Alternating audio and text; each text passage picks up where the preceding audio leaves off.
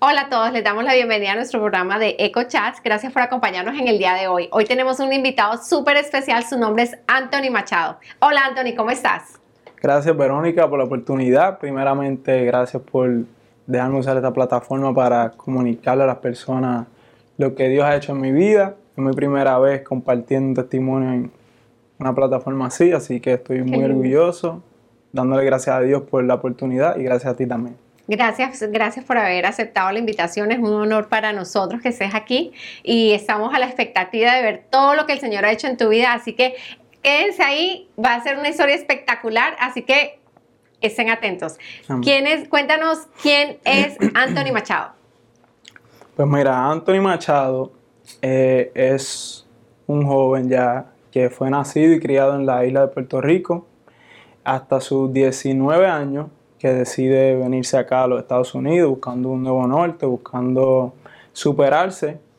Pero en mi niñez, eh, para dar un resumen, yo fui un niño que fue nacido y criado en el Evangelio. Vengo de una familia, de parte de mi papá, una familia pastoral. Mi abuelo fue pastor en Puerto Rico. Eh, estuvo pastoreando unos años. Mi mamá es una ministra del Señor, Dios le ha eh, confiado un ministerio de adoración y ella desde sus 14 años ella lleva cantándole al Señor. Y yo entro en acción ahí cuando tengo que ir con mi mamá a, visitar iglesias, eh, a estudios. Yo me he acostado en los estudios de grabación, a dormir. Y siempre fui visitando muchas iglesias. Mi vida se trató de eso por mucho tiempo durante mi niñez. Y hasta el sol de hoy, gracias a Dios, eh, todavía visito iglesia, todavía estoy permaneciendo en la fe, gracias a Dios. Tú sabes que nosotros pasamos procesos que a veces nos alejamos del Señor, pero siempre la palabra de Dios nunca torna atrás vacía. Y gracias a estoy aquí para contar lo que Dios ha hecho en mi vida. Antonio, entonces creciste, llegaste aquí, creciste en el Evangelio, llegas aquí a los Estados Unidos. ¿Qué te trae a los Estados Unidos? Pues superarme, mayormente las ganas de superarme. Allá eh, no estaba, como quien dice, en buenos caminos. Las personas que me rodeaban allá no eran de... No, no me convenía. Simplemente ese, ese lugar, esa locación donde estaba, no me convenía en ese tiempo de mi vida. Yo necesitaba despejarme por un tiempo. Y yo de verdad vine aquí y no fue con planes de quedarme. Yo solamente estaba, yo recuerdo que a mis 19 años yo estaba, yo tenía 5 dólares en el bolsillo y yo estaba en, al frente de una gasolinera, al frente de mi casa y una gasera, como dicen. Y yo me encontraba ahí sin nada que hacer, yo no tenía casi minutos en mi teléfono, yo tenía un teléfono pequeño, pero no tenía muchos minutos. Sí. Y yo decido, mi abuela estaba acá allá en Florida. Sí. Y yo la llamé, yo decido llamar a mi abuela a ver qué hacía ella, ningún plan tenía yo. Pero yo la, estaba hablando con ella, mami, ¿cómo tú estás? Este, estoy aquí, estoy solo. Eh, ella me dice, wow, ¿estás solo, papi? Aquí estamos nosotros, tu familia, estaba mi primo y mi tía con ella, que yo me criaba con ellos, pero ellos vinieron acá porque mi tía tenía que hacerse una cirugía y los doctores que podían hacerlo estaban acá. Sí. Pero me dice, estamos acá, tú sabes que si tú quieres, tú puedes venir cuando tú quieras. Yo, wow, me puse a pensar y dije, ¿puedo venir cuando yo quiera? Segura. Yo le digo, ah, pues yo quiero irme para allá, eh, cuanto pronto yo pueda. Y ella me dice, me dice, ah, bueno, pues si tú te quieres venir, aquí hay un espacio, puedes quedarte a dormir aquí con nosotros si quieres. Wow. Y nada, a la semana me llamaron, mira, ya tenemos tu pasaje, te va el diciembre 24, un día antes de Navidad. Qué lindo. Y yo llego acá. ¿A donde la abuela? A donde mi abuela, solamente de vacaciones. Yo solo quería venir acá, estar un tiempo y volver a mi casa. Sí. Pero no fue así, los planes de Dios no fueron así. Yo llegué aquí y de momento yo eh, estaba en la computadora haciendo otras cosas y por curiosidad yo dije, vamos a buscar trabajo, tú sabes. Y me puse a buscar trabajo, me consiguieron algo, una persona que conocí a otra persona que necesitaba un trabajo, me refirió. Sí, sí. Y yo lo cogí, tú sabes, solamente por no gastar tiempo acá sin hacer nada. Sí. Pero ese trabajo se convirtió en mi, en mi en mi estanque, como quien dice, no estanque, pero en la razón por la que yo me... Por la que te quedas. Me quedara aquí, exacto. Anthony, ¿cuál ha sido la mayor tribulación de tu vida? Un proceso por el que yo pasé fue cuando, en la separación de mis padres, Sí. Ellos deciden tomar rumbos diferentes por X o Y razón. Sí. Y eso me afectó mucho en mi crecimiento, eh, porque yo tenía tres años. Dicen que del, del año 1 hasta el 5, hasta los 5 años, Sí. la mente del niño está absorbiendo todo, está aprendiendo todo, y ahí es que empieza la formación del niño. Entonces, yo crecí sin ese, sin ese hogar, tú sabes, Sí, ese hogar sí. unido que yo veía en otras personas. Y eso me afectó mucho. Y causó muchos problemas en mi, en mi juventud. Yo fui rebelde. Te sentías, pero esa rebeldía, ¿por qué venía? ¿Te sentí, ¿Cómo te sentías? Como frustración más. Es más como una frustración porque llegaba, no sé, el día de, de Navidad, no estaba mi familia junta. Sí. eh, a veces los días de los padres o madres, tú sabes, uno quiere que Esos estar días juntos. de especiales, sí. Especiales, pues eso traía frustración porque yo veía otra gente que la pasaban bien, estaban en familia, estaban juntos. Sí. Y, y eso me afectó de, de- de cierta manera. Entonces yo quería buscar la aprobación, lo que no tenía en mi casa, lo estaba buscando en el mundo, tú sabes. Sí. Y comienzo a tomar malas decisiones en el mundo, pero esa no fue la, eso no fue el punto de, en el que yo dije, tú sabes, hubo un despertar en mí. Eso yo viví así por el resto de mi juventud, pero llegó una tribulación a mi vida, un proceso por el que tuve que pasar, Sí. que fue el punto en el que yo dije, wow, de verdad que hasta aquí yo no tengo fuerza para seguir, yo necesito del Señor, yo necesito confiar en el Señor completamente.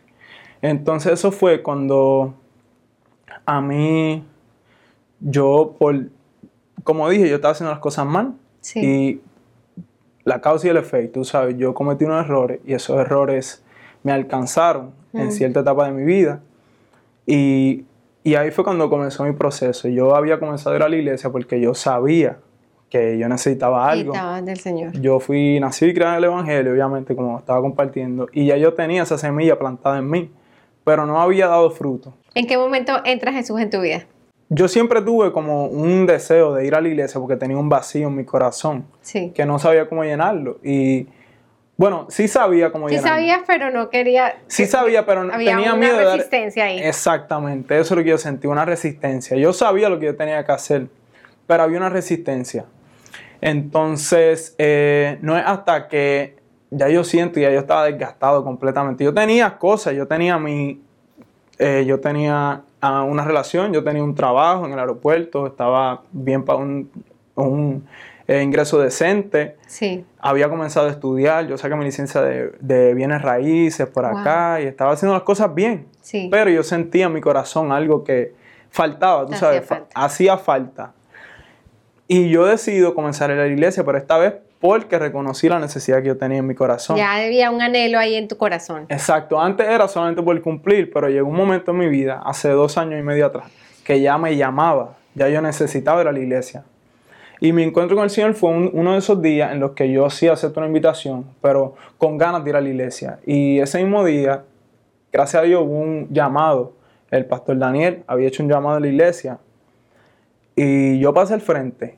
Yo tuve la inquietud, estaba inquieto. Ese de- día llegaste al servicio de Royal Palm. Sí. Se, se llegaste al servicio de Royal Palm 5 de la tarde. Sí, 5 de la tarde. Dice, voy a ir a la iglesia. porque me quedaba cerca. Ya yo no me pierdo un servicio. Yo casi siempre estoy en los tres servicios.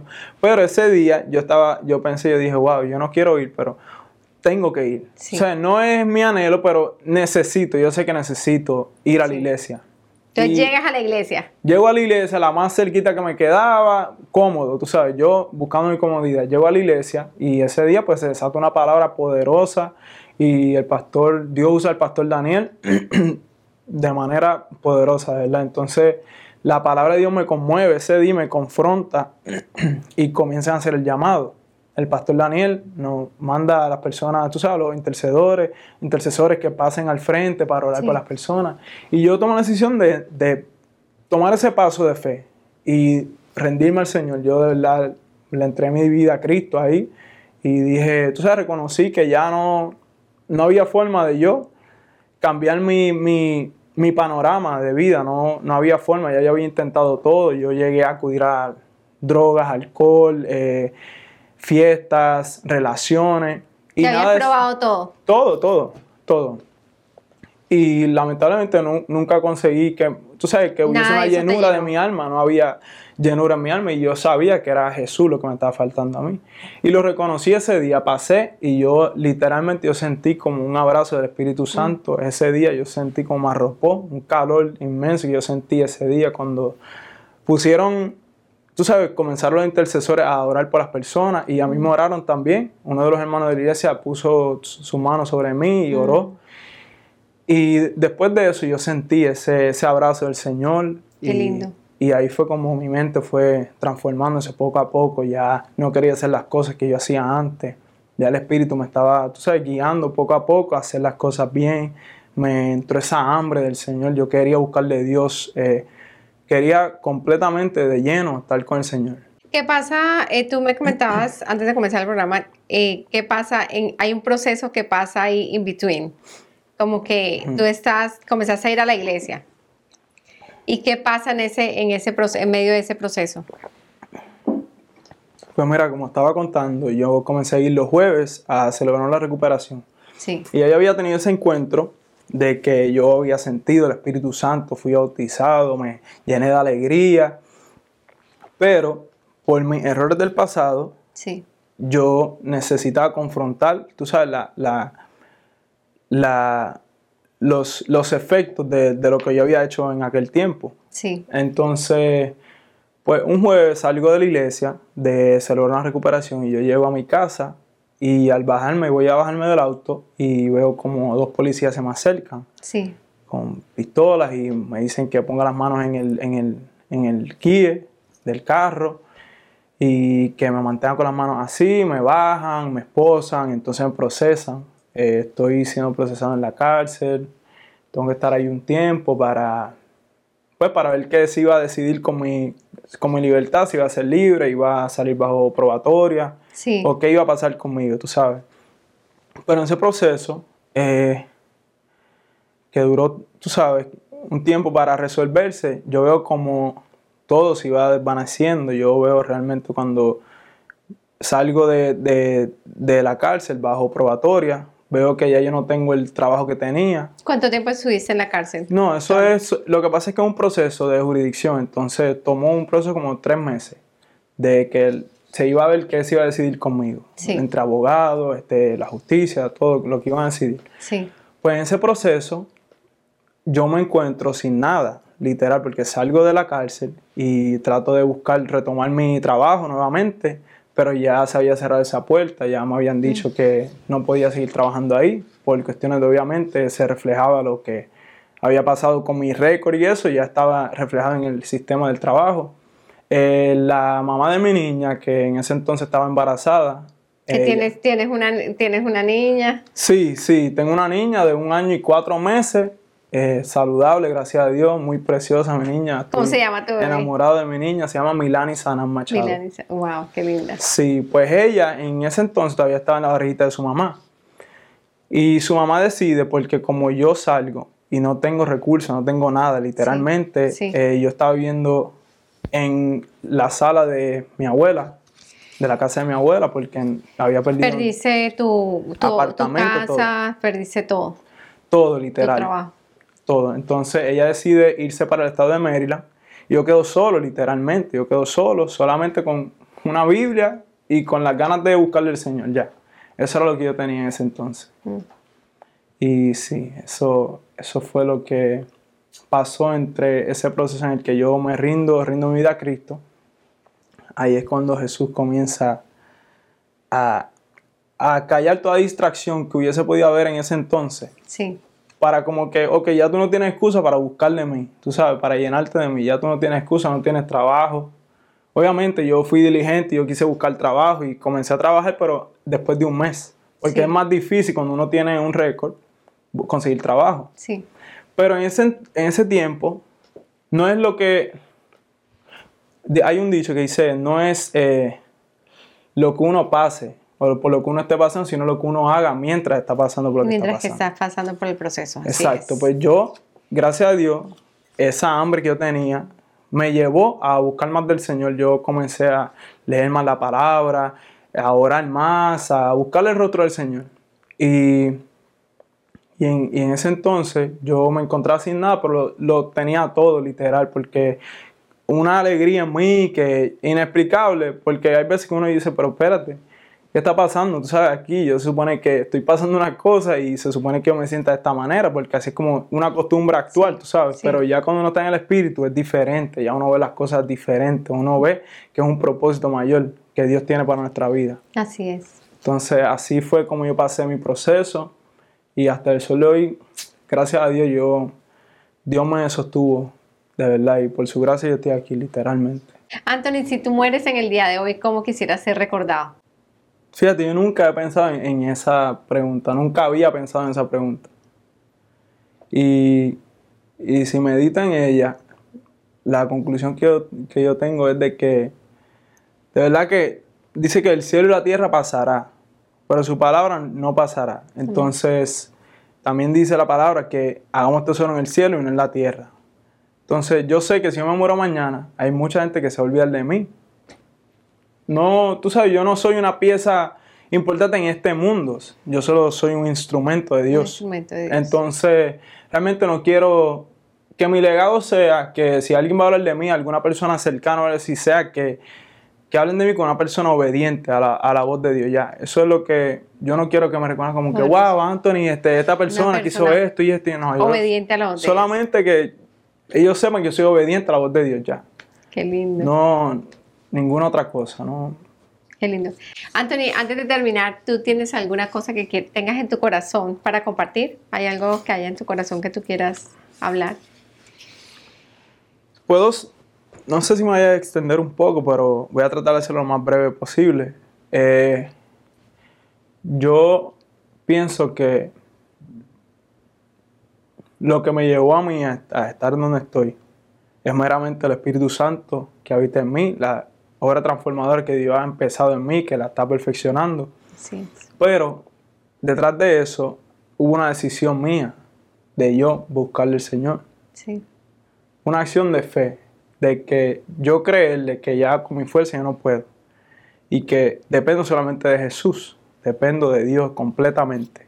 Así es. Y yo pienso que, mira, hay un pasaje en la Biblia, en Lucas 8, uno de los evangelios, que habla de que Jesús sana en respuesta a la fe. Habla de, la, de Jairo, cuando Jesús estaba acercando a una multitud y Jairo esperaba a Jesús en sus rodillas pidiéndole que fuese a su casa porque su hija se estaba, estaba perdiendo su vida Sí. estaba al borde de la muerte. Y Jesús, en respuesta a la fe de Jairo, Jairo reconoció que él ya no tenía la capacidad de sanar a su hija, sino que Jesús necesitaba un poder más allá, sobrenatural. Entonces Jesús acepta ir a la casa de Jairo y de camino se encuentra rodeado de una multitud y se encuentra con una mujer que tenía, había estado sufriendo de un flujo de sangre Sí. de hace 12 años. Llevaba, dice en la Biblia que hace 12 años estaba lidiando con ese problema de flujo de sangre Sí. y que había buscado miles de, de soluciones, Sí. Medicina, doctores, cualquier cosa que pudiera ser sana. Pero dice que nada le funcionó, nunca, Nada le nada le funcionó. Y yo me pongo a pensar en eso y digo, wow, nosotros somos así también. Nosotros hay veces que sabemos que tenemos un problema y queremos resolverlo por nuestra pi- propia cuenta, tú sabes. Buscamos aquí, buscar llenar vacíos en relaciones, buscar llenar vacíos en cualquier otra cosa, tú sabes, que sea de este mundo Sí. que no es el poder de Dios. Entonces dice que ella también, por su fe, ella pensó, dijo, ok, si yo toco aunque sea el fleco, el manto de Jesús, yo voy a ser sana en este instante. Y por su fe ella se inclinó a los pies de Jesús y agarró el manto y tocó su manto. Dice que instantáneamente salió poder de Jesús y ella fue sana Ella fue sana. Instantáneamente. Entonces cuando Jesús ve eso, o sea, siente que sale poder de él, la reconoce y le dice, oh, tú fuiste la que me tocó el manto. Y él dice, sí, yo sabía que yo sí te tocaba y yo iba a ser sana. Mm.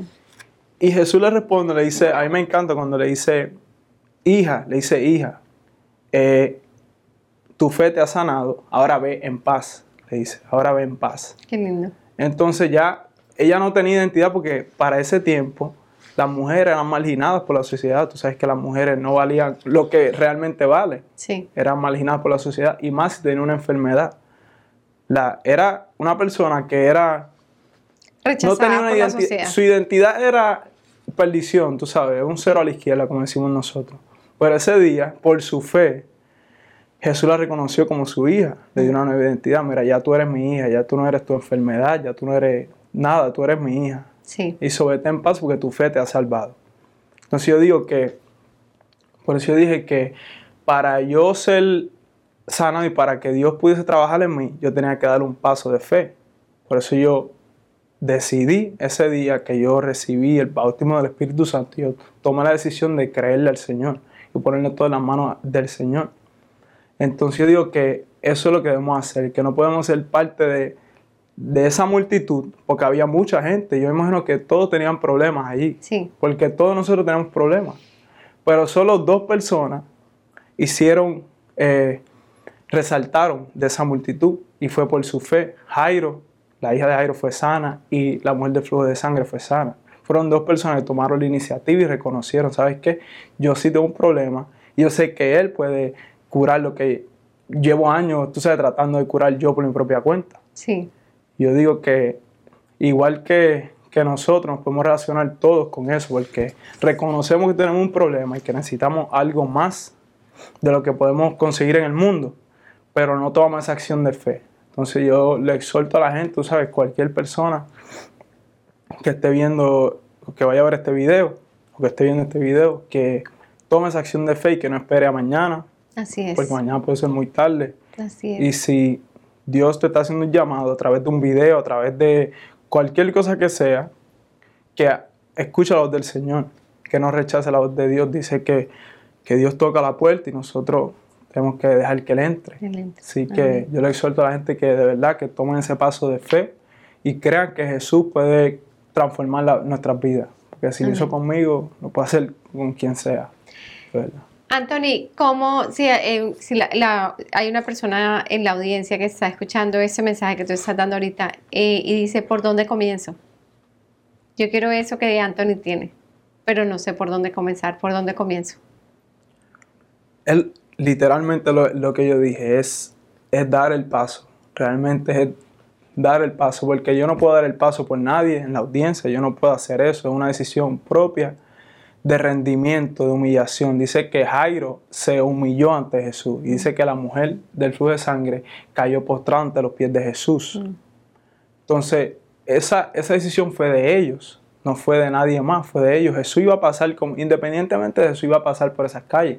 Pero la decisión fue de ellos. Entonces yo le exhorto al que se sienta que necesita un cambio en su vida, que sienta que necesita de Jesús, que tome la iniciativa de rendirse a los pies de Cristo. Y yo sé que va a ser la mejor decisión que, que tome en su vida porque yo no me arrepiento y le doy gracias a Dios porque tuve la oportunidad de recibir el Evangelio y pude prestar atención a lo que Dios me quería decir en ese, en ese momento y tomé la acción de rendirme a Él.